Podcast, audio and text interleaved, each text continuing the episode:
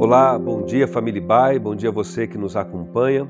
Aqui quem fala é o pastor Natan Carvalho e este é o devocional diário da Igreja Batista Avenida dos Estados, em Curitiba, Paraná. Hoje, quinta-feira, dia 29 de outubro de 2020.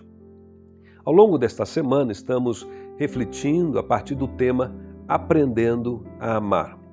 O texto de nossa meditação para hoje se encontra no Evangelho de Mateus, capítulo 5, do versos 43 ao 48, onde lemos as seguintes palavras do Senhor Jesus. Vocês ouviram que foi dito: ame o seu próximo e odeie o seu inimigo. Mas eu digo: ame os seus inimigos e orem por aqueles que os perseguem, para que vocês venham a ser filhos de seu Pai que está nos céus, isto é, de Deus. Porque ele faz raiar o seu sol sobre maus e bons, e derrama chuva sobre justos e injustos. Se vocês amarem aqueles que os amam, que recompensa vocês receberão? Até os publicanos fazem isso. E se saudarem apenas os seus irmãos, o que estarão fazendo demais? Até os pagãos fazem isso. Portanto, sejam perfeitos como é perfeito o Pai Celestial de vocês. Amar não é o mesmo que gostar. Gostar é um sentimento bom, um sentimento favorável em relação a alguém que despertou em nós a nossa simpatia. Já amar é uma atitude, uma atitude de bondade, uma atitude bondosa em relação a uma pessoa, a qualquer pessoa. Uma atitude que muitas vezes implica em algum sacrifício ou renúncia pessoal, como já mencionamos nos outros dias. Jesus nunca pediu para gostarmos dos nossos inimigos. Isso seria um contrassenso. Quando uma pessoa demonstra gostar de algo ruim que a faz sofrer, provavelmente essa pessoa sofre de alguma psicopatologia, como, como o masoquismo, por exemplo. A ordem de Jesus para amar nossos inimigos não deve ser confundida com gostar dos nossos inimigos.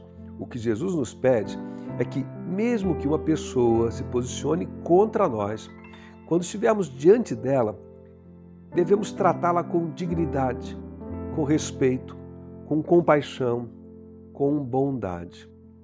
É claro, certamente isso é algo bem difícil a todos nós, e como já dissemos aqui em outro dia dessa semana, somente quando entendemos que Deus é amor e que o amor é próprio da natureza de Deus, nosso Pai, e também somente quando desfrutamos então dessa consciência clara do seu amor por nós, é que conseguimos desenvolver essa competência ou manifestar essa atitude de amar a qualquer pessoa, inclusive aquelas que se posicionam como nossos adversários ou inimigos. Essa questão é por que, que eu e você deveríamos fazer isso? E por que, que Deus nos pede, através do Senhor Jesus, que façamos assim? O texto nos responde. Porque ao cultivarmos então uma atitude de bondade para com todas as pessoas, mesmo nossos inimigos, nós experimentamos a transformação do nosso próprio ser, do nosso caráter, como filhos de Deus. Se a natureza de Deus é amor, então, quando amamos, quando nossas atitudes são de amor, compartilhamos de um modo espiritual dessa natureza de Deus em nós. Por isso, também lá na Epístola Gerais, João disse: quem ama é nascido de Deus e conhece a Deus.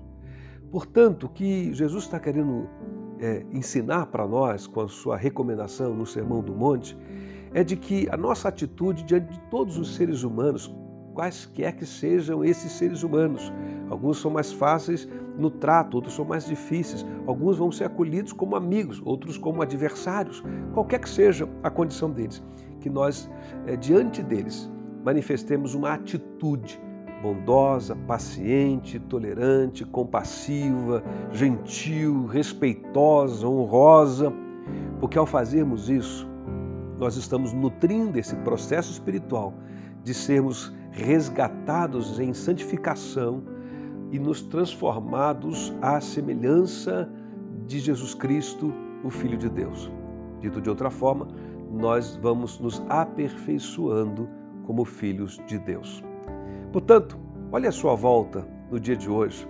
Há alguém aí, talvez uma pessoa que desperte em você até um sentimento desconfortável, desagradável, quem sabe mesmo um inimigo. E essa pessoa precisa de um gesto é, gentil, de uma palavra amiga, de um ato de bondade. Essa pessoa precisa de alguém que a ame. Então, ore sobre isso. Convido você a ir em direção a ela e a demonstrar que a sua natureza está em processo de aperfeiçoamento como filho de Deus.